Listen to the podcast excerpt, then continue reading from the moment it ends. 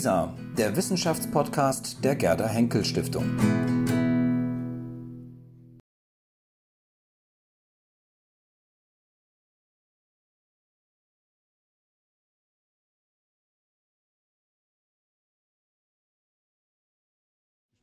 Guten Abend, meine sehr verehrten Damen und Herren.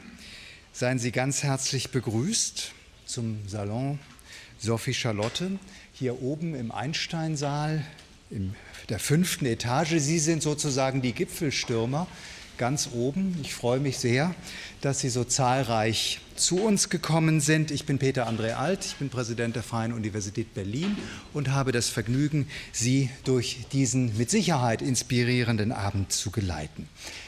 Ist Sprache eine Waffe? So lautet unser Leittitel. Und ähm, ich denke, dass man diesen Titel am einfachsten dadurch beantworten kann, dass man sich zunächst einmal fragt, was denn Sprache eigentlich alles aus- und anrichten kann. Und äh, das kann man zum Beispiel dadurch ähm, etwas besser unterlegen, indem man sagt, Sprache ist immer auch etwas, was mit Handeln und Handlungen zu tun hat. Das wissen wir schon seit längerem. 1955 ist der große Klassiker zu dem Thema erschienen ein Buch des amerikanischen Sprachphilosophen John Austin mit dem Titel How to Do Things with Words. Jürgen Kaube hat einmal gesagt, allein der Titel ähm, sorgt dafür, dass das Buch zu den wichtigsten geisteswissenschaftlichen Veröffentlichungen des 20. Jahrhunderts gehört, aber nicht nur der Titel. Durch äh, Austin und seinen Mitstreiter John Searle wissen wir, dass Sprechen immer Handeln impliziert. Wenn wir bitten, auffordern, ermahnen, dann sind wir auch Handelnde. Wir sind es explizit, wir sind es oft aber auch implizit. Sprache, gerade Sprache im politischen Kontext, Sprache in Reden, löst etwas aus, bewirkt etwas. Und natürlich ist das auch dann der Fall, wenn diejenigen, die sprechen, das vielleicht gar nicht wissen. Sigmund Freud verdanken wir ja die Einsicht, dass da, wo wir sprechen, auch das Unbewusste mitspricht und dass wir das nicht immer kontrollieren können. Das kann übrigens auch im Politischen geschehen.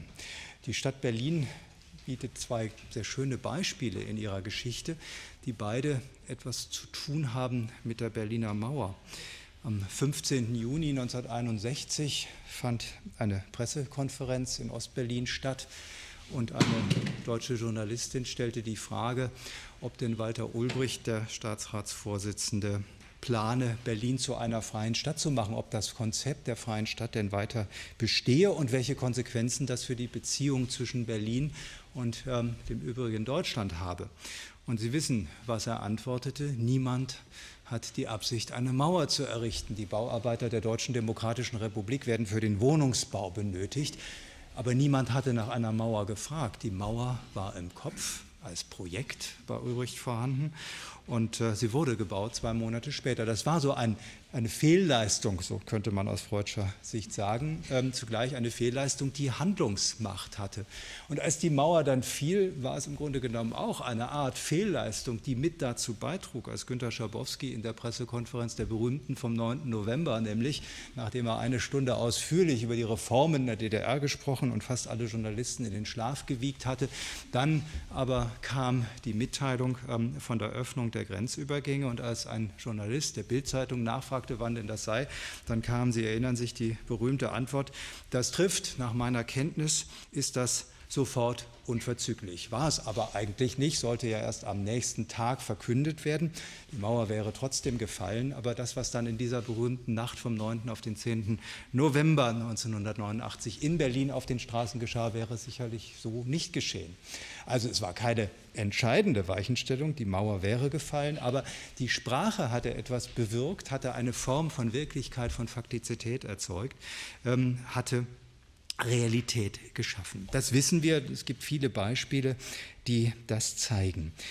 Mit den beiden Beispielen bin ich eigentlich schon ein wenig in dem Themenbereich, den wir in unserer ersten Runde ähm, diskutiert hören werden. Das, ähm, die Titelgebung lautet Fluch, Schmähgesang, Hasspredigt zum Verhältnis von Sprache und Gewalt. Hier geht es um historische Beispiele für das, was Worte tun können. Worte können ausgrenzen, sie können verletzen, verfluchen, verdammen, ähm, sie können aufstacheln zur Gewalt.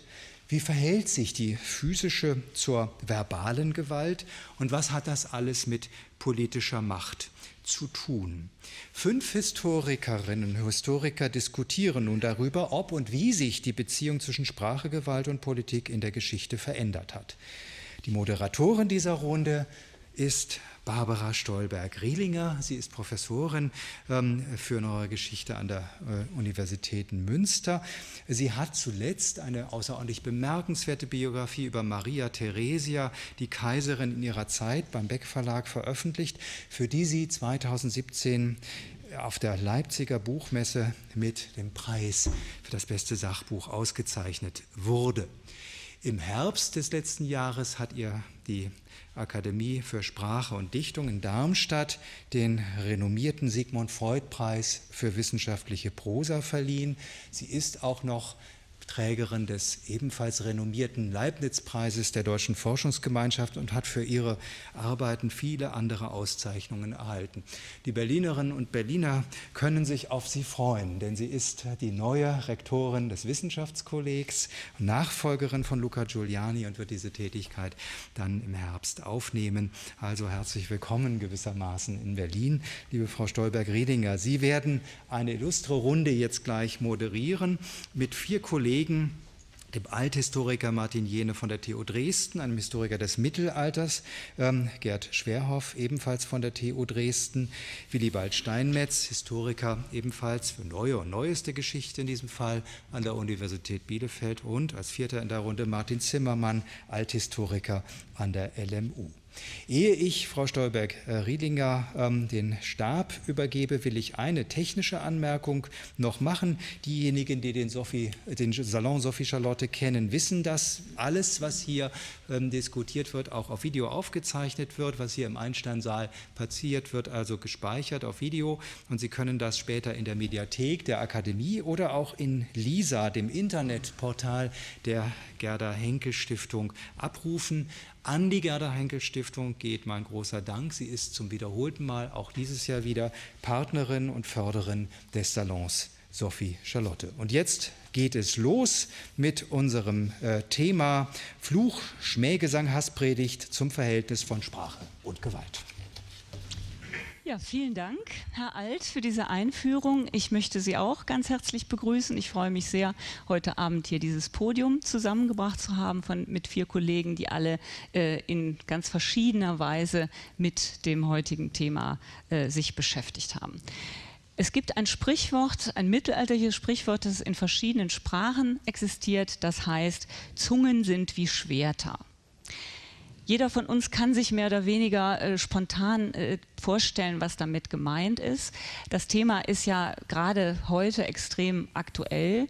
So aktuell, dass wir uns eben überlegt haben, auf eine Anregung von Gerd Schwerhoff hin, dass wir äh, dass jeder, der das Wort Trump ausspricht, 5 Euro Strafe zahlen muss, weil es gewissermaßen sich so aufdrängt, dass man dann äh, über gar nichts anderes mehr spricht bei diesem Thema. Also das ist die Regel, obwohl das äh, Willibald Steinmetz bekommt eine Ausnahmegenehmigung, weil er sich mit der Zeitgeschichte beschäftigt. Zungen sind wie Schwerter. Wie gesagt, es kommt einem auf den ersten Blick vollkommen ähm, selbstverständlich oder jeder kann sich darunter was vorstellen. Wir wollen jetzt aber ein bisschen genauer fragen als Historiker, was heißt das denn eigentlich genau, äh, wenn man von sprachlicher Gewalt spricht? Ähm, was für einen Begriff von Gewalt hat man da? Wie verhält sich verbale Gewalt zu wirkt sozusagen konkreter physischer Gewalt, materieller Gewalt im eigentlichen Sinne. Wie hängt das miteinander zusammen? Ist sprachliche Gewalt nur im metaphorischen Sinne Gewalt oder ist das wirklich auch äh, Gewalt, soll man das so nennen? Es hängt natürlich davon ab, was man unter Gewalt versteht. Aber über diesen Zusammenhang, über diese unterschiedlichen Arten, äh, diesen Zusammenhang ähm, zu äh, äh, sich vorzustellen, wollen wir sprechen. Und ähm, wir wollen äh, das tun eben in einer historischen Perspektive, in einer historischen tiefen Dimension. Deswegen, ähm, wie gesagt, drei Historiker der Vormoderne, ein Historiker der Moderne. Ähm, ich würde ganz äh, kurz gerne noch vorstellen, äh, die vier äh, etwas etwas ausführlicher als Herr Altes schon getan hat, um deutlich zu machen, was gerade diese vier hier auf dem Podium zu suchen haben. Äh, Gerd Schwerhoff, ganz rechts, ist nicht nur Historiker des Mittelalters, sondern auch der frühen Neuzeit ähm, in Dresden. Wie gesagt, er ist sicher der Pionier, kann man es nicht übertrieben zu sagen, der Kriminalitätsgeschichte in Deutschland. Ähm, Köln im Kreuzverhör und so weiter. Er hat äh, Arbeiten über die Inquisition, über die Hexenverfolgung, über das Duellwesen. Ähm, ein Projekt über Gottlosigkeit und Eigensinn, äh, religiöse Devianz, Geschichte der modernen, äh, der Stadt, des öffentlichen Raums, der Stadt und so weiter. Was aber ihn vor allem äh, qualifiziert, heute hier zu sitzen, ist äh, ein wunderbares Buch, das er geschrieben hat über die Geschichte der Blasphemie, also verbale Gewalt gegen Gott sozusagen, könnte man vielleicht sagen. Blasphemie in der alteuropäischen Gesellschaft von 1200 bis 1650 und das Buch hat den Titel Zungen wie Schwerter. Äh, und außerdem ist er Sprecher eines neuen Sonderforschungsbereichs, der im Sommer diesen, äh, des vergangenen Jahres eingerichtet worden ist in Dresden, der den etwas akademischen Titel Invektivität hat. Aber da geht es eben genau um das, worüber wir heute sprechen wollen. Und im ähm, Rahmen dieses Sonderforschungsbereichs hat er ein Projekt über Pamphlete, Pasquille und Parolen invektive Dynamiken in frühneuzeitlicher Öffentlichkeit. Martin Jene neben mir ist ebenfalls Mitglied dieses Sonderforschungsbereichs in Dresden, aber eben Professor für alte Geschichte, äh, Spezialist vor allem für die römische Geschichte, auch für die griechische, aber Sie werden ihn eher von der römischen Geschichte erkennen, äh, vor allem als Spezialisten für Cäsar und äh, die Biografie über Cäsar. Vielleicht kennen die mittlerweile sogar als Hörbuch, wie ich gesehen habe, existiert. Ähm, und äh, viele andere äh, Arbeiten mehr, die ich jetzt nicht erwähnen möchte.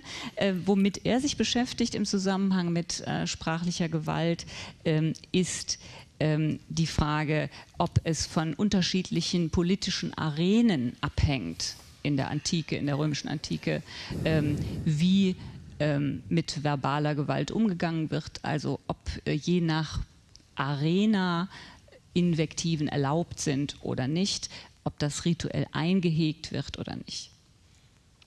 Dann zu meiner Linken, Martin Zimmermann ist ebenfalls Althistoriker, eher mit einem Schwerpunkt in der griechischen Geschichte und griechischen Landeskunde, auch ähm, der römischen Kaiserzeit und griechischen Historiografie in dieser Zeit, aber äh, äh, vor allem eben griechische Geschichte, äh, Troja, Pergamon sind äh, Themen, mit denen er sich äh, befasst hat. Ähm, weshalb er hier sitzt, ist aber vor allem ein äh, Buch, das 2013 erschienen ist mit dem Titel Gewalt, die dunkle Seite der Antike.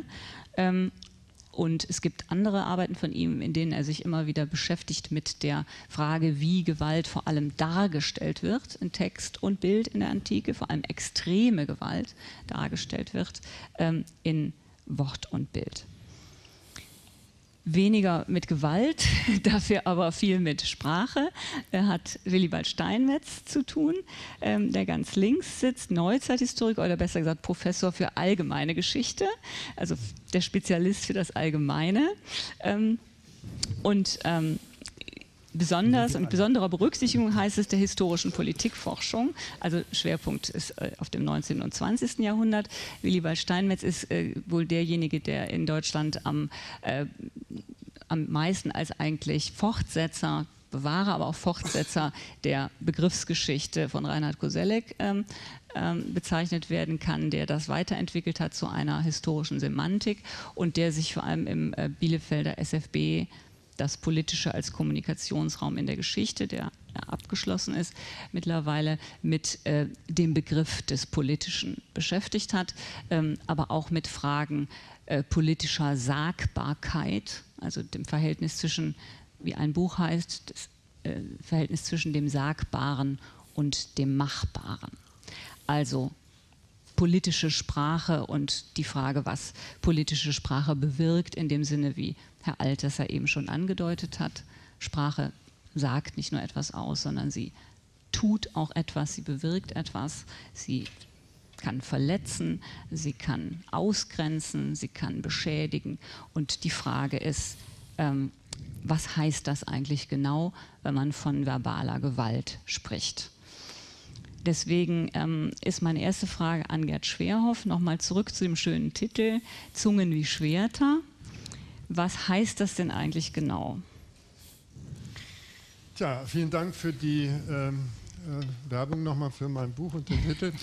ähm, das ist in der Tat ja ein starkes Sprachbild, was tatsächlich auch von den Zeitgenossen äh, verbildlicht worden ist. Es gibt äh, sehr eindrückliche Holzstiche, wo so die verschiedenen Stände des 16. Jahrhunderts unter dem Kreuz stehen und mit ihren Speeren den gekreuzigten Christus traktieren. Und das ist der Vorwurf, den die Theologen äh, tatsächlich äh, dann eben jedem Gotteslästerer machten, äh, den Gekreuzigten mit ihren Zungen noch einmal zu kreuzigen. Also in einem ganz körperlichen Sinne. Und das konnte in verschiedensten Exempeln, in Bildern, in Predigten dann auch äh, ja, in Szene gesetzt werden. Also für die Menschen der damaligen Zeit war das überhaupt keine Frage, dass man mit Sprache äh, verletzen konnte, und zwar in einem ganz körperlichen, unmittelbaren Sinne, ähm, wie man das eben auf diesen Bildern äh, sieht. Und dass natürlich diese Verletzung des höchsten Gottes ein ganz schreckliches Verbrechen ist, das mhm. liegt äh, uns äh, nahe. Ähm, ja, was können wir jetzt erstmal allgemein vielleicht analytisch mit diesem Bild äh, oder wie kann man das sozusagen verallgemeinern? So weit weg ist uns die Vorstellung ja tatsächlich nicht heute auch und die Sprachphilosophie, auch gerade hier in Berlin und anderswo, hat ja viel dafür getan, die Verletzbarkeit durch Sprache sozusagen als eine auch äh, Folge aus der anthropologischen Veranlagung des Menschen heraus zu, äh, zu erklären und darzustellen. Äh, der Mensch, der sozusagen von Anerkennung, von positivem Feedback, würde man äh, sagen, äh, abhängig ist und eben dieser Entzug von Anerkennung und dann erst recht die, äh, die Beleidigung, die Schmähung, die ist natürlich dann äh, ja, verletzend, das bis hin zu der, zum Vorschlag der Frankfurter Philosophin Petra Gehring, die von der Körperkraft der Sprache gesprochen hat, wo man dann tatsächlich ja, vielleicht gar nicht mehr so weit weg ist von diesen vormodernen Vorstellungen, also richtig eine körperliche mhm. Verletzbarkeit äh, hat. Mhm. Ähm, insofern kann man, gibt es auf der einen Seite sozusagen Positionen, die fast eine Identität von sprachlicher und physischer Gewalt ja äh, vorschlagen, aber auf der anderen Seite muss man natürlich äh, Differenzen betonen, glaube ich. Ähm, und die wichtigste Differenz ist natürlich, äh, dass die Verletzbarkeit durch Sprache keine Löcher in der Haut oder ähnliches, also keine direkte physische Verletzung bewirkt. Das heißt, äh, die Frage, verletzt jetzt dieser oder jeder sprachliche Akt, man müsste im Übrigen auch noch sozusagen, wenn man über symbolische Gewalt redet, ja auch die gestische Gewalt äh, äh, mit einbeziehen. Also da haben wir ja auch aus der jüngeren Vergangenheit äh, interessante Beispiele, aber vielleicht kommen wir dann noch äh, drauf. Also die ähm, Differenz, es macht keine, keine, es blutet nicht, es macht keine Löcher in der Haut und äh, tatsächlich, glaube ich, ist das die wichtigste Differenz. Die Frage der äh, sprachlichen Verletzung ist nicht eindeutig und lässt sich nicht zumindest auf eine Relation zwischen einem Täter, Sprecher und einem Opfer, Verletzten sozusagen reduzieren, sondern es ist ja meistens viel komplexer. Also meistens gibt es ja auch ein Publikum, was adressiert wird. Also wir sprechen gern von triadischen Strukturen und wenn man genauer hinguckt, löst sich das noch viel mehr dann eigentlich auf. Und letztlich ist die Frage der Verletzung eine Frage, abstrakt gesagt, der Anschlusskommunikation. Also man verhandelt sozusagen äh, im Anschluss drüber und es ist durchaus ja auch manchmal eine Frage der Metakommunikation, wo andere dann drüber reden, war das jetzt verletzend oder nicht? Mhm. Also war jetzt bei Böhmermann, war das jetzt politische Satire oder war das jetzt einfach nur eine blöde, äh, schmähliche Anmache? Ja? Und ich würde sagen, diese Frage der, der Deutungs, nicht nur Offenheit, sondern der Deutungsbedürftigkeit von sprachlichen Akten ist, äh, man kann natürlich auch physische Gewalt, sozusagen gibt es einen Deutungsspielraum, Notwehr oder Mord. Äh, also äh, das ist auch natürlich richtig, aber trotzdem gibt es, glaube ich, einen kategorialen Unterschied. In diesem Punkt die, die Deutungsbedürftigkeit der Sprache, die dann halt einen ganzen Horizont eröffnet von Diskussion und Metadiskussion darüber, war das verletzend jetzt oder nicht. Oder wer wurde eigentlich verletzt? Mhm. Wird nicht der Vorwurf, wirkt nicht der Vorwurf der äh, der Beleidigung selber wieder verletzend. Ja? Also da sind wir dann im politischen Raum, jetzt mit manchen auch mhm. AfD-Diskussionen der Gegenwart. Also da würde ich die, ähm, die, den deutlichsten Unterschied mhm. sehen. Und das verweist natürlich nochmal vielleicht einen letzten Punkt auf, die, äh, ja, auf einen anderen Unterschied, ähm, wenn man jetzt die Frage aufnimmt von Tucholsky, ist Sprache eine Waffe, kann man natürlich erstmal sagen, ja, aber es braucht keinen Waffenschein, es braucht auch keiner technischen Prothese, sondern im Grunde ist, der Trutz von Trutter hat ja in der Gewaltforschung ein stehender Begriff von Gewalt als Jedermannsressource geredet, die sozusagen jeder irgendwie ausüben kann. Aber äh, wenn Gewalt, physische Gewalt schon jedermanns Ressource ist, dann gilt das für Sprache natürlich noch in einem gesteigerten mhm. Maße und dann kann man sagen, ja, natürlich gibt es unterschiedliche Grade von Virtuosität und rhetorischer Fitness, aber manchmal ist ja, und da muss ich jetzt aufpassen, dass ich nicht die ersten fünf Euro ins Schweinchen legen muss, gibt es ja gerade äh, vier Punkte für gar nicht rhetorisch versierte politische Redner. Ja. Ähm, und äh, also das ist dann ein weites Feld, auch was die Geschlechterbeziehung angeht. Also wer kann wie wen äh, schädigen. Aber da, da werden wir noch, äh, wahrscheinlich darauf zurückkommen. Ähm, vielen Dank. Äh, natürlich, Sprache ist äh, im Gegensatz zu physischer Gewalt immer deutungsbedürftig und es hängt sehr davon ab, wie man ähm, das aufnimmt. Aber ich habe äh, eben gehört, dass mittlerweile auch, und das wäre die Frage an Martin Zimmermann, die Neurologen sich äh, mit der Frage beschäftigen und das dann doch in den Bereich der naturwissenschaftlichen, ähm, objektiven ähm, Erforschbarkeit rücken, was sprachliche Gewalt bewirkt äh, in, in eurem äh, Forschungs Ja, es gab, äh, es gab in, an der Universität Tübingen einen Forschungs-, äh, Sonderforschungsbereich zur Kriegserfahrung und da waren ganz stark Neurologen beteiligt und man muss dazu wissen, dass äh, es in, in Deutschland mehrere wichtige Vertreter dieses Faches gibt, die sich ähm, intensiv mit Gewalt und Gewaltfolgen beschäftigen. Und äh, der Hintergrund dieser vermehrten Beschäftigung mit, äh, mit Gewalt in der Neurologie hat damit zu tun, dass die MRTs und die bildgebenden Apparaturen in den letzten 20 Jahren so unglaublich gut geworden sind, dass man Leute mit Laptops da reinschieben kann, um zu untersuchen, was bestimmte Dinge bei ihnen im Gehirn auslösen. Und da war es für mich sehr lehrreich, dass die Neurologen immer wieder darauf hingewiesen haben, dass verbale Gewalt im Gehirn genauso abgebildet wird wie physische Gewalt. Also dass verbale Gewalt äh, sozusagen ähm, im, von, den, von den betroffenen Personen so wahrgenommen wird, dass sie, und daher kommt ja auch das Wort, du hast mich verletzt oder sie haben mich verletzt, das ist buchstäblich, wird es so wahrgenommen, sodass auch die Traumatherapie auch mit verbaler Gewalt operieren muss und sich damit beschäftigen muss. Gerhard Schwerhoff hat ganz zu Recht darauf hingewiesen, wie schwer das ist, diese Grenzen zu definieren, was ist jetzt verletzend und was nicht. Und Sie alle kennen das aus dem privaten Bereich, dass Sie mal zu jemandem und sagen, du hast mich jetzt echt verletzt. Das wollte ich aber gar nicht. Hast mhm. du aber. Mhm. Und dass man dann sozusagen Aushandlungsprozesse ähm, äh, in Gang setzen muss, um sich darüber zu verständigen, was da schiefgelaufen ist. Und das gilt natürlich aber auch für Politik und für den öffentlichen Raum, dass da Dinge passieren und Verletzungen äh, wahrgenommen werden, die möglicherweise auch gar nicht kommuniziert werden von den Betroffenen, aber unmittelbare politische oder diplomatische Folgen haben mhm. können. Mhm. Und dieses Phänomen der Verletzung durch Sprache ist etwas, was wir sozusagen was ich so als Althistoriker bis in die alte Geschichte natürlich zurückverfolgen kann. Und äh, wir haben vorhin darüber gesprochen, dass ich auch immer wieder darauf hingewiesen habe, dass meiner Ansicht nach in der Entwicklung der Menschheitsgeschichte es keinen Prozess zur Mäßigung gibt.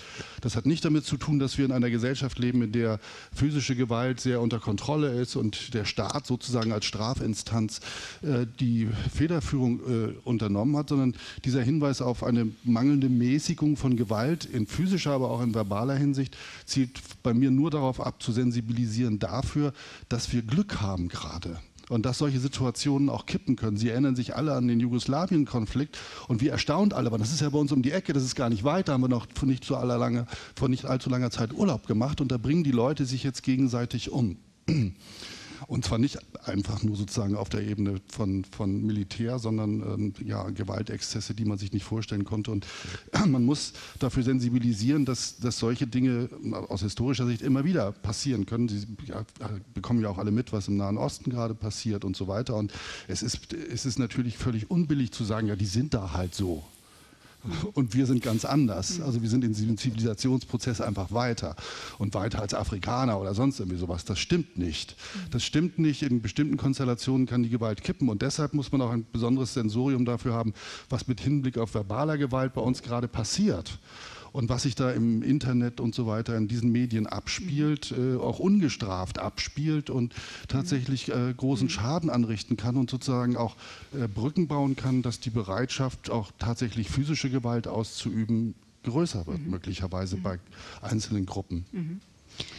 Unsere Frage ist jetzt natürlich als Historiker, deswegen haben wir ja auch äh, Historiker unterschiedlicher Epochen hier, ähm, zu fragen, inwiefern ist äh, der Umgang mit sprachlicher Gewalt und mit, äh, mit Gewalt generell, aber eben auch mit sprachlicher Gewalt ähm, nicht doch ähm, unterschiedlich je nach Gewaltkulturen, historischen Epochen, unterschiedliche Gewaltkulturen. Nicht in dem Sinne, dass wir heute weniger gewalttätig wären oder das 20. Jahrhundert bekanntlich nicht weniger gewalttätig als die Antike oder so. Ähm, aber die Frage ist ja doch, ob es nicht unterschiedliche Gewaltkulturen gibt und die, ähm, die Empfindlichkeit gegenüber sprachlicher Gewalt äh, eben sehr, sehr unterschiedlich ist möglicherweise individuell unterschiedlich, aber sicher doch auch wäre jedenfalls die Frage, unterschiedlich je nach Epoche, je nach Gewaltkultur, ähm, vielleicht aber auch, und da würde ich gerne auf den Begriff ähm, zurückkommen, der in deinem Projekt eine Rolle spielt, unterschiedlich je nach der Arena, in der man sich befindet. Also ähm, der Kontext, in dem eine sprachliche, ähm, äh, eine Beleidigung, eine sprachliche Gewaltakt stattfindet, spielt ja eine Rolle in historischer Perspektive. Martin. Ja, ich denke, das ist eine zentrale Unterscheidung, die man aber im Übrigen, also die ich für die römische Geschichte untersuche, aber die man auch in ganz anderen Perioden natürlich treffen kann und ich glaube sinnvollerweise treffen, treffen sollte. Ich meine, es ist ja völlig klar, dass wir alle automatisch identifizieren unterschiedliche Rahmungen von Kommunikation. Jetzt sind wir hier beim Sophie-Charlotte-Salon.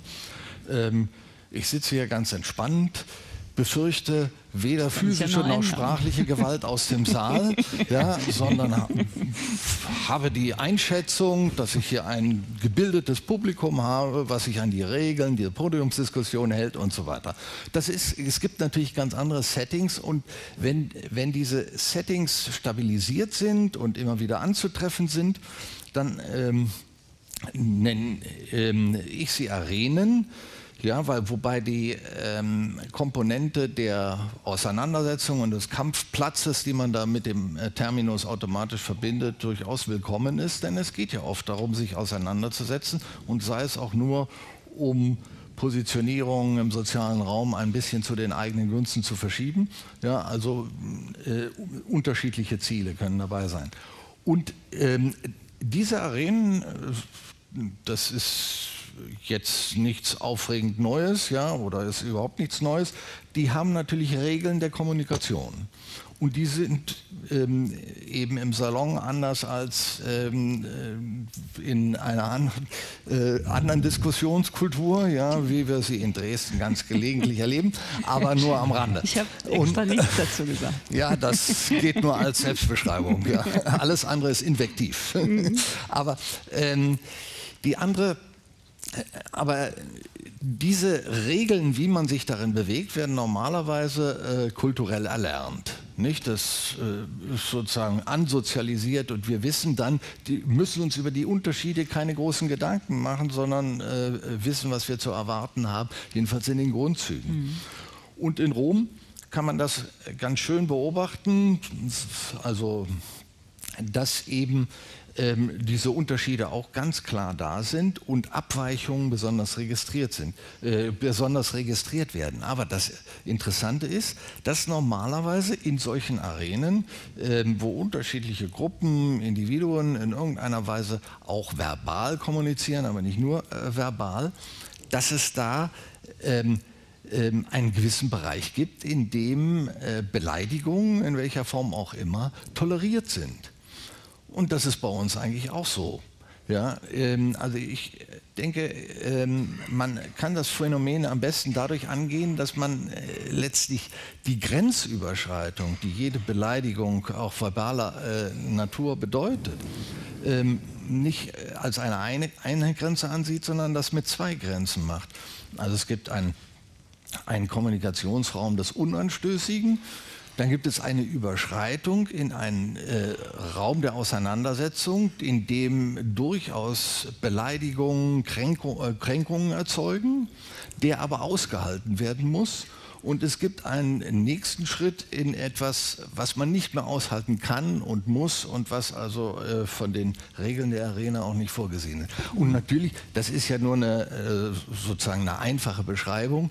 Selbstverständlich sind diese äh, Grenzen dauernd in Bewegung. Durch Kommunikation werden verändert, äh, entwickeln sich und das erleben wir im Moment ja in einer Weise, die wir als dramatisch äh, empfinden. Es ist dann auch noch die Frage, ob die wirklich äh, so dramatisch ist. Was nun ähm, diese, den Umgang damit angeht, ähm, da glaube ich eben, in Rom kann man das ja deutlich sehen, es gibt keinen Weg, sich ähm, einer, einem Risiko, beleidigt zu werden oder einem Invektivrisiko, wie wir das nennen, wirklich zu entziehen. Es sei denn, man bleibt immer zu Hause ja, und selbst da hat man die Familie. Ja. das ist am schlimmsten. Aber äh, sonst gibt es eigentlich keine Chance, sondern man, man erlernt eigentlich kulturell damit einigermaßen umzugehen. Und dabei gibt es ein großes Gefälle und es mhm. gibt ein, ein massives, äh, natürlich eine massive soziale Hierarchie, die den Leuten ganz unterschiedliche Lizenzen äh, ähm, zuschreibt. Aber erstes Mal ähm, bleiben die, äh, bleibt die Elite keineswegs davon verschont, auch in solchen äh, Kommunikationssituationen sich zu bewegen, wo sie was abkriegen und nicht nur von ihresgleichen. Das ist der eine Punkt, der interessant ist und ich denke, das ist immer dann der Fall, wenn es irgendwie eine, ein politisches System gibt, in dem es eine wie weit auch immer gehende äh, Bezug, einen Bezug gibt auf äh, so eine Art Letztentscheidungsrecht des Volkes oder Letztlegitimationsrecht oder Souveränität, die dann also äh, von der der Staat dann irgendwie lernt, äh, lebt, wie weit auch immer die tatsächlichen Rechte gehen. Aber jedenfalls äh, dieses Phänomen gibt es zum einen und ähm, äh, zum anderen ähm, sind in diesen ähm, in diesen Räumen, ähm, also gibt es ein Stadt-Land-Gefälle. Die Römer haben für sich in Anspruch genommen, also die in Rom lebenden Römer, die, gerade auch die, die einen gewissen Bildungsgrad hatten, dass sie Urbanitas verkörpern. Und das ist ein Terminus, der einerseits so gewisse geschliffene Umgangsweisen umfasst und ähm, gewisse Kenntnisse von Dingen, von die vom Lande eben nichts drüber wissen, oder das ist zumindest die Vermutung. Aber es gehört dazu auch ein ziemlich scharfer, böser Witz.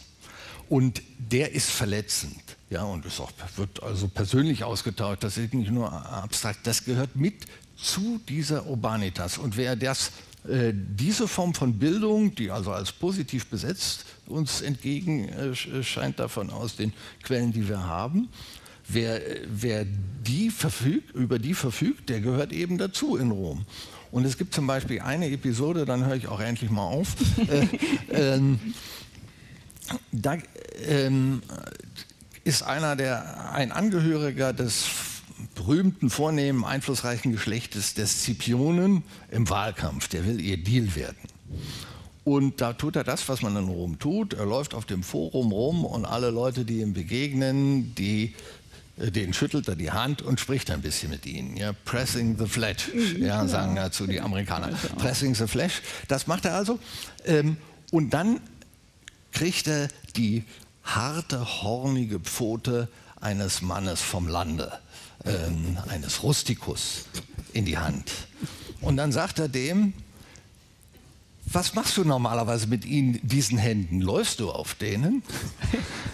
Ich bin überzeugt davon, obwohl es leider nicht überliefert ist, dass seine Kumpels, also seine Entourage von äh, vornehmen äh, Leuten, die also ähm, äh, ihm nahestanden, das für einen super Witz hielten. Aber es steht in der äh, Quelle, dass er nicht gewählt wurde. weil, weil das, äh, das also beim, in der Situation des Wahlkampfs, die man auch als eine solche Arena konzipieren kann, weil in dieser Situation es nötig ist, dass der Kandidat, obwohl er meilenweit über den kleinen Leuten auf dem Forum steht, dass er sich ihnen gegenüber ehrerbietig erweist. Und dieses Grund, diese Grundregel der Arena hat er verletzt und das wirkt sich darin aus, dass er nicht gewählt wird, weil das ist ja nur ein Einzelfall, aber das strahlt aus, sozusagen Regelverstoß. Mhm. Ja, schönes Beispiel. Mhm. Ähm, die Frage jetzt an Willibald Steinmetz ist natürlich, es kommt einem ja ziemlich äh, bekannt vor, ja, dass Politiker nicht gewählt werden, weil sie die Gefühle der breiten Wählerschicht äh, mit Füßen getreten haben. Ähm, ist das heute, man beobachtet, oder wir haben ja doch das Gefühl, dass sich gerade im Moment sehr vieles sehr dramatisch ändert in der politischen Kultur, gerade auch was ähm, die Grenzen von, ähm, die, die Grenzen, die du erwähnt hast, die unterschiedlichen Grenzregionen angeht und die Frage, ob es überhaupt gemeinsame Vorstellungen noch gibt davon, wo Grenzen verlaufen und wo nicht. Was würdest du sagen, was mhm. ist die gegenwärtige Lage? Naja, das ist, also es ist eine sehr, eine sehr, sehr allgemeine Frage. Frage. Du kannst also die, die, die man hat den Eindruck, dass die Grenzen des Sagbaren in der Politik sich irrsinnig ausgedehnt haben und äh, Politiker trotzdem gewählt werden. Und ich schmeiße jetzt auch nicht die 5 Euro rein, aber äh, man hat äh, Beispiele davon im Kopf. Äh, und ich würde auch sagen, dass eine der das Schlimmste an solchen Dingen ist schon, wenn die Grenzen des Sagbaren derart ausgeweitet worden sind und jemand dafür positiv äh, sanktioniert wird. Das ist eigentlich schon, schon alles, das ja. ist schon mit das Schlimmste, was passieren kann. Äh, und äh, außer wenn dann auch noch ein Knopf und betätigt wird und physische Gewalt äh, hinterher folgt. Aber man hat den Eindruck, dass sich das enorm ausgeweitet. Die Frage ist ja, ob das nur ein Eindruck ist, ob das täuscht, ob das der übliche Eindruck ist, den man immer hat in der Gegenwart, dass äh, sich alles in irgendeiner Weise verschlimmert und zum Schlechteren verändert. Es gibt aber doch zumindest ein oder zwei äh, Punkte, wo man sagen kann, dass sich gegenüber auch der Situation, die Martin Jene geschildert hat, äh, etwas wirklich Grundlegendes verändert hat, nämlich dass die Kontrolle über den Kontext äh, einfach in der Weise nicht mehr gegeben ist, sondern dass äh, einfach immer eine Mehrfachadressierung vorliegt und oft eine, die man gar nicht im Sinne hat oder auch überhaupt nicht kontrollieren kann. Also alles, was irgendwo auf der Welt jetzt gesagt wird, äh, ist im nächsten Moment irgendwo anders in einem völlig anderen Kontext, der überhaupt nicht kontrollierbar ist. Das ist ein Riesenunterschied und das ist auch ein Unterschied, der wirklich noch neu ist. 20 Jahre vielleicht, äh, und ich würde da wirklich 1990 oder die Jahre um 1990 als eine echte Epochenschwelle, die natürlich medial äh, bedingt ist, ansetzen. Äh, und die ist viel stärker als frühere Schwellen, die durch Medien äh, hervorgerufen worden sind, äh, wo immer noch der Zeitfaktor eine Riesenrolle spielt und auch die Distribution dessen, was gesagt oder auch gezeigt worden ist in YouTube oder ähnlichem. Äh, das ist einfach eine wirklich neue Dimension. Das ist ein billiger Punkt, aber man muss ihm trotzdem mal klar machen, was es heißt, wenn irgendwo auf der Welt irgendjemand etwas sagt und keinerlei Kontrolle darüber hat, wer zuhören kann oder zusehen kann. Das hat zur Folge, dass einfach Beleidigungseffekte oder Verletztseinseffekte und eine Empfindlichkeit irgendwo auf der Welt zunehmen kann und das auch zurückgespielt wird. Äh, und dass wir eben in einer Situation sind, wo es eigentlich Arenen sich auflösen oder wir immer eine Vielzahl von Arenen gleichzeitig haben. Äh, also wir sitzen nicht nur in diesem Salon, sondern wir werden gefilmt. Es ist zwar kein Livestream, aber wir werden gefilmt. Und äh, wenn einer von uns jetzt irgendetwas sagt, äh, dann weiß man nicht, wer das hört und uns anschließend eine, eine Hassmail schickt ja. oder so etwas. Das ist schon, würde ich mal sagen, ein qualitativer Unterschied gegenüber Epochen, die überwiegend auf, auf Interaktionen unter Anwesenden Anwesenden, äh, wie äh, du das in deinen Büchern ja häufig formulierst, äh, wo politische, insbesondere auch politische Kommunikation sehr stark und Kommunikation unter unmittelbar anwesend sind. Ich habe lange über das englische Parlament gearbeitet, im 18. und 19. Jahrhundert, eine strikt regulierte Arena, ganz in dem Sinne, wo es Codes of Behavior und alles gab. Äh, aber schon äh, in dem Moment, wo das Fernsehen äh, dort Einzug gehalten hat, was noch gar nicht so lange her ist, hat sich die Debattenkultur dort substanziell verändert und Freunde in England sagen mir heute, dass die äh, im Vergleich auch zu Zeiten, die sie noch selbst erlebt haben, die Debattenkultur dort in eine Invektivkultur sich äh, verändert hat, in dem Sinne, dass die sich anschreien, äh, wie in einer Soap Opera äh, oder in diesen Doku-Soaps äh, äh, und äh, das auch so wahrgenommen wird. Und das, das sind also Dinge, wo man, wo ich sagen würde, da verschiebt sich wirklich etwas. Das dass äh, Grenzen sich äh, da äh, verändern. und da, da, würde ich den Medienfaktor sehr hoch hängen, was diese Veränderungen angeht. Also vor allem diese mehrfach, ungewollte Mehrfachadressierung mit Rückwirkung auf die, die etwas sagen. Meine, und wir, die, die sich verletzt fühlen.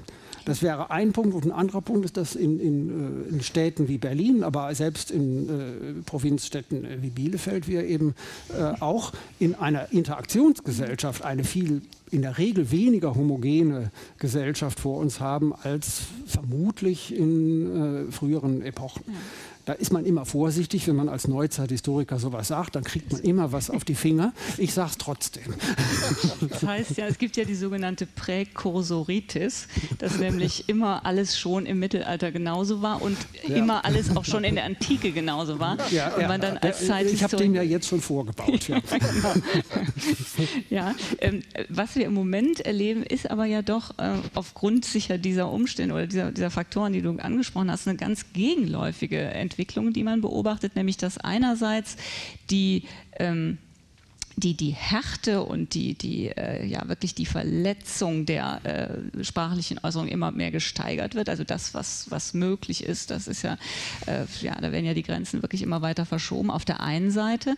Und andererseits aber auch die Empfindlichkeit oder die Verletzlichkeit äh, der Menschen äh, und die, die Neigung, sich schon durch möglicherweise äh, relativ harmlose äh, Formulierungen extrem verletzt zu fühlen, sodass man ähm, manchmal wirklich nicht weiß, welche Bezeichnungen man noch verwenden darf und welche nicht. Sie kennen das alle, die, die wirklich doch äh, Exzesse von Political Correctness, die es vor allem in den USA, aber ja auch bei uns gibt. Also das sind ja eigentlich äh, gegenläufige Phänomene oder ähm, wie erklärt man sich das? Ich glaube, ein äh, Faktor, der dazu beiträgt, ist, der vielleicht auch bei dieser ganzen Thematik der sprachlichen Verletzung zu wenig äh, in, äh, ins Kalkül gezogen wird, die Frage der Gruppenbildung durch Sprache und auch durch invektive Sprache. Also die Sprachwissenschaftler äh, haben das ja ähm, sehr gut an solchen Subkulturen erforscht, also solche Rap-Kulturen oder die Vorläufer, die sich halt auch bei vor allen Dingen Jugendgruppen natürlich, die sich sozusagen rituell schmähen. Und das ist ja auch ein bisschen verallgemeinerbar. Also vor dieser Sensibilität gibt es ja sowas, äh, was mal bezeichnet worden ist als Informalisierung der Moderne, die ja auch in der Sprache sich abbildet. Das heißt, wir sind ja, also wir sind ja auch schon, die wir jetzt schon älter werden, aber in einer Jugendkultur groß geworden, wo bestimmte Schimpfworte, wo die Eltern äh, gesagt haben, das sagt man aber nicht äh, und man sagt es vielleicht seinen Kindern heute auch, aber man weiß eigentlich, dass es nicht so besonders folgenreich ist, mhm. sondern äh, diese Dinge gehören eigentlich mit zu unserem informellen Sprachhabitus und in bestimmten Subkulturen äh, gehört sozusagen diese kräftige Sprache auch irgendwie zu einer sozialen Markierung dazu. Äh, und ähm, das heißt, diese, Sensibilität, diese, ähm, diese Spannung zwischen wachsender Sensibilität und wachsender äh, Invektivität und wachsender, äh, wachsender Bereitschaft zu starker Rede, die hat auch was mit sozialen Markierungen, glaube ich, zu tun und antwortet ja in gewisser Weise auch darauf, um es mal jetzt ganz kurz zu machen. Also wenn ich als äh, Frühneuzeitler mal ein bisschen sozusagen dilettieren darf in der Gegenwartsbeobachtung, äh, ich denke, äh, die, äh, diese, das, was dann als äh, negativ als Political Correctness bezeichnet wird, die hohe Sprachsensibilität ist natürlich in gewisser Weise ein Elitenphänomen.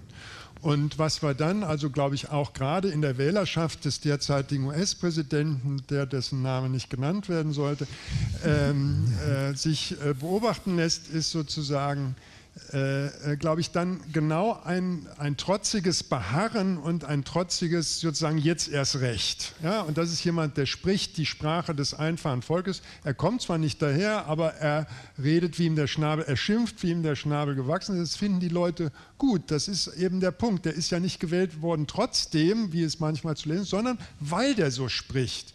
Und die finden das ja immer noch gut. Ja?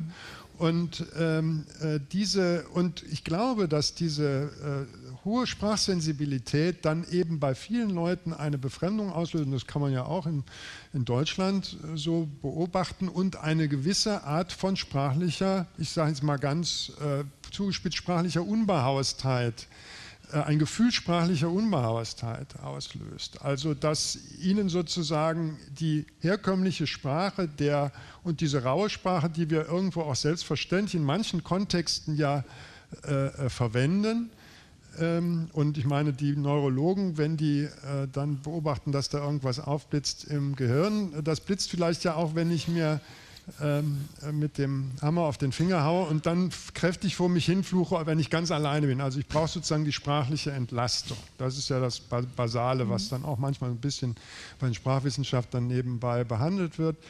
Und also ich glaube nicht, dass das die einzige äh, äh, sozusagen äh, Beziehung zwischen diesen beiden Ebenen ist, aber ich glaube, es ist eine, die man sich vielleicht auch, wenn man sozusagen zur Fraktion der Sensiblen gehört, vielleicht auch klar machen muss. Dass, äh, und diese, aber ich glaube, diese sprachlichen Markierungen, das können wir sozusagen in der Geschichte ja weit äh, zurückverfolgen. Also, das, und, also um wieder auf mein Leib- und Magen-Thema der Blasphemie zu kommen, also diese Sprach dieser Sprachhabitus des blasphemischen Schwörens und Fluchens, das ist ein Randgruppenhabitus oder ein adliger Habitus. Der Adlige macht es, weil er mächtig ist und sich das erlauben mhm. kann.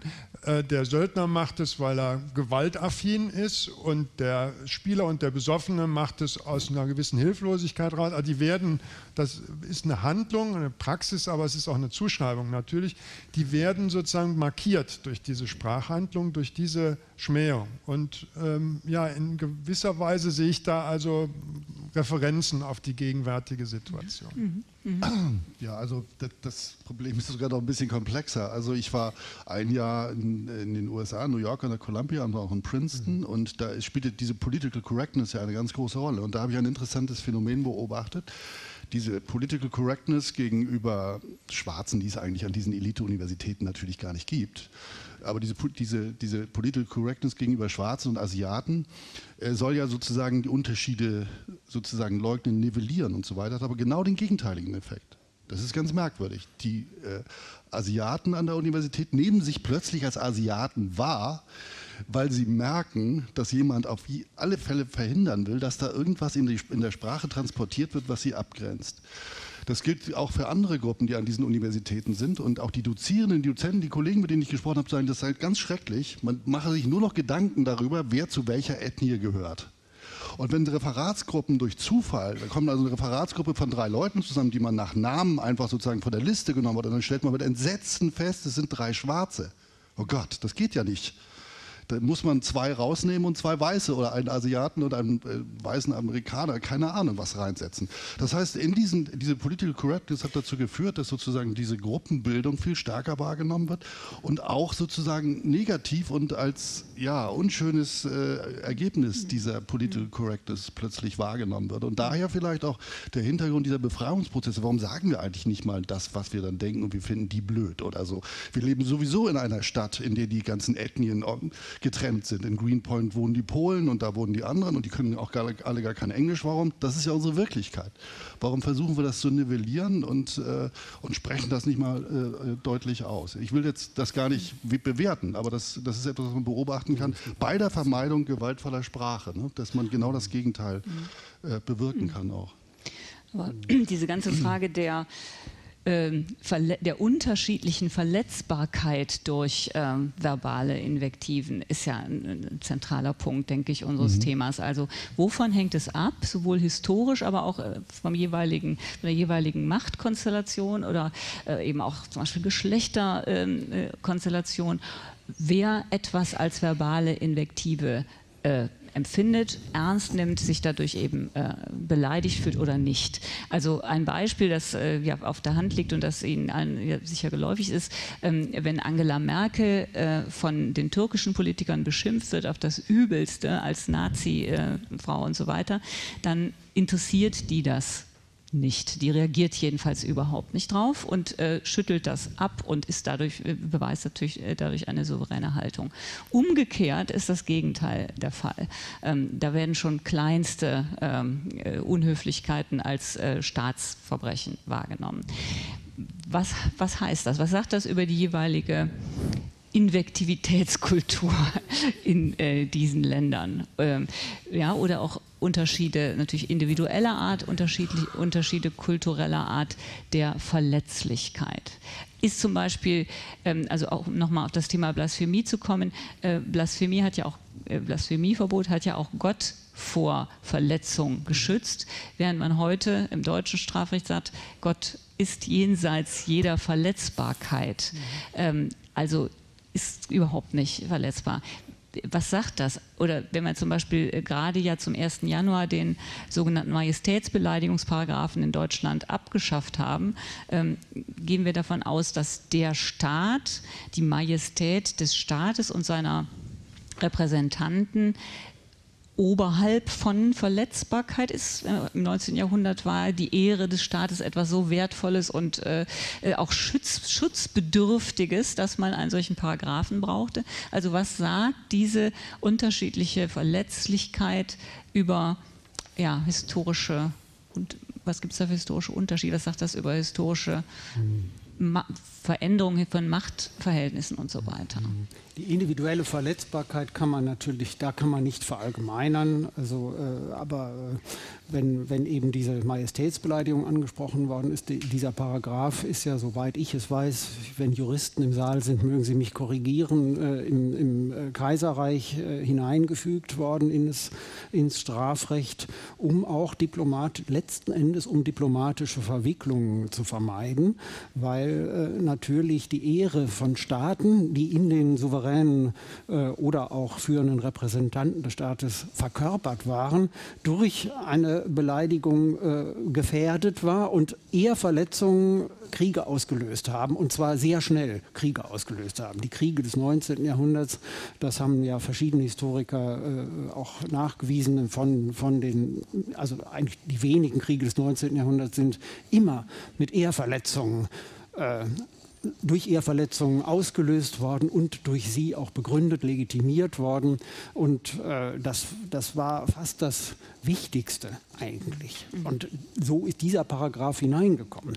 Heute würde man wahrscheinlich, äh, zumindest in, in, äh, in, Europa und anderen Gegenden, äh, darauf etwas weniger sensibel reagieren. Aber es ist nicht gesagt, dass, dass das für die ganze Welt gilt, wie wir ja auch sehen können. Äh, also wenn wir Vorgänge beobachten, die sich jetzt äh, beispielsweise zwischen Nordkorea und den USA abspielen, dann hat man den Eindruck, dass ähnelt zum Teil dann mehr äh, den Zuständen, die wir äh, unter, also im Wilhelm, zwischen Wilhelm und Napoleon dem Dritten oder äh, wenn man jetzt Beispiele, konkrete Beispiele wählen will, haben, wo die, die, der Angriffe auf den Repräsentanten des Staates unmittelbar als Angriff auf die ganze Nation äh, gewertet werden, pu publizistisch so ausgenutzt werden und dann natürlich spannungssteigernd wirken und in Spiralen führen, aus denen die Leute dann selber auch gar nicht mehr raus rauskommen, weil sie sich der Handlungsspielräume, um noch Rücksch äh, also zurückzutreten, äh, durch verbale Eskalation irgendwann beraubt haben.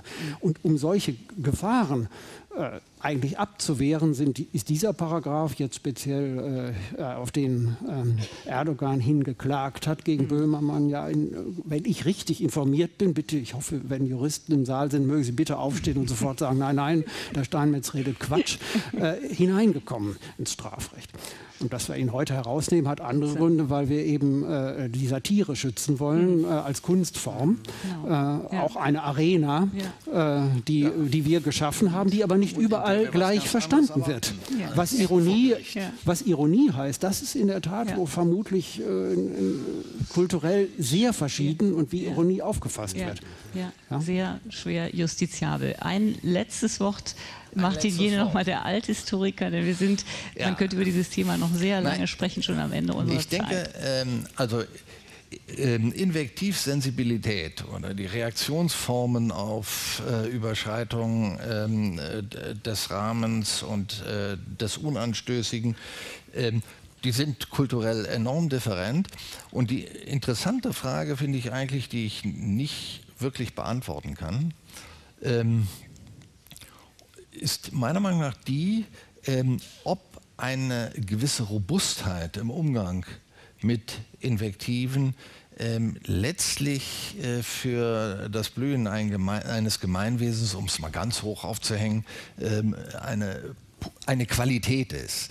Ja, weil was du eben beschrieben hast, diese, diese sofort eintretenden Risiken, dass etwas ganz massiv eskaliert, ausgehend von Beleidigungsphänomenen, die man ja auch äh, als unangenehm empfinden kann, ja, die ein, ja auch immer also es gehört dazu ja eine körperliche Verletzung, ja, weil man spürt das ja in den Emotionen und ist stinke wütend und all diese Dinge. Also wie das dann auf dieser ähm, staatlichen Ebene äh, blitzeflott in Dinge eskalieren kann, die eigentlich äh, völlig unkalkulierbar sind, wo die dann hinführen. Ähm, und äh, dass man, äh, das glaube ich, lässt sich auch runterbrechen auf Gruppen und das lässt sich so auf Individuen runterbrechen. Und ich denke, die Qualität, also es ist eine Qualität, wenn eine Kultur eine gewisse Robustheit entwickelt hat oder entwickelt. Ähm, so dass man nicht immer gleich mit dem großen Geschütz kommen muss und die Eskalation dadurch auch eindämmbar ist. Denn die, die Normalreaktion ist ja, man wird beleidigt und man sucht nach Wegen, äh, wie man sich für diese Beleidigung rächen kann, wie man es heimzahlen kann und all diese Abläufe, die wir alle kennen und mit, äh, mit Inbrunst praktizieren, auch im kleinen Rahmen. Aber jedenfalls äh, dies ist, denke ich, etwas, äh, was man, ähm, wenn eigentlich die äh, Erwartung ist in der Kultur, dass man manches auch einfach aushält, ja, dann äh, glaube ich, kommt man besser klar. Und von daher sind diese Safe Spaces und diese sehr stark betonte, in manchen Kontexten sehr stark betonte ähm, Political Correctness, also die, die ähm, unmittelbare äh, Reaktion ist natürlich, dass man das also als Einengung empfindet, aber es ist eben, äh, denke ich, weder sehr hilfreich äh, in Bezug auf äh, Eskalationseindämmung bzw. Äh, äh, Verletzungsreduzierung. Martin Zimmermann hat das ja eben super beschrieben, nicht? dass also in den Nebenwirkungen eigentlich das, was man verhindern will, möglicherweise erst entsteht so richtig und auf der anderen Seite ähm, kann man auf dem Wege eben, also ein, äh, wo ich doch schon das Schlusswort erkämpft habe, nein, du bist noch mal dran. Äh, äh, ich würde sagen, ähm, letztlich darf man nicht unterschätzen, inwieweit ein, äh, ein konfliktreicher Diskurs in dem nicht jedes Wort auf die Goldwaage gelegt wird und man die, äh, auch verletzt wird und andere verletzt, auch produktive Seiten hat. Ja? Äh, in dem, in dem, System Wissenschaft bezeichnen wir das alles als Kritik und Kritik ist die Trennung von der, der Sache von der Person und angeblich gibt es immer um die Sache. Ja. ja. Also, ich meine, das ist, das ist auch eine Konstruktion. Ja, und letztlich, letztlich muss es dann, äh, glaube ich, dass das eben auch ähm, Qualitäten hervorbringt und äh, Verteidigungsstrategien und neue Angriffsstrategien und dass man davon auch was lernt. Ja, vielen Dank. Ich wollte eigentlich noch alle Herren hier auf dem Podium gefragt haben, wo sozusagen ihre persönliche Schmerzgrenze bei verbalen Beleidigungen ist. Das tue ich jetzt aber nicht mehr. Das kann man dann vielleicht hinterher noch im kleinen Kreis machen. Wir können uns, ja, wir können uns alle nur wünschen, dass die ähm, Robustheit der Herren in äh, den Kabinetten in den USA und Nordkorea möglichst hoch sein möge, dass es sich auch vielleicht nur um rituelle Schaukämpfe gehandelt hat. Das wäre jedenfalls unser aller Hoffnung, denke ich. Und ich bedanke mich für die Aufmerksamkeit und ich danke euch allen hier auf dem Podium. Und ja, ich bin gespannt, was wir heute noch sehen.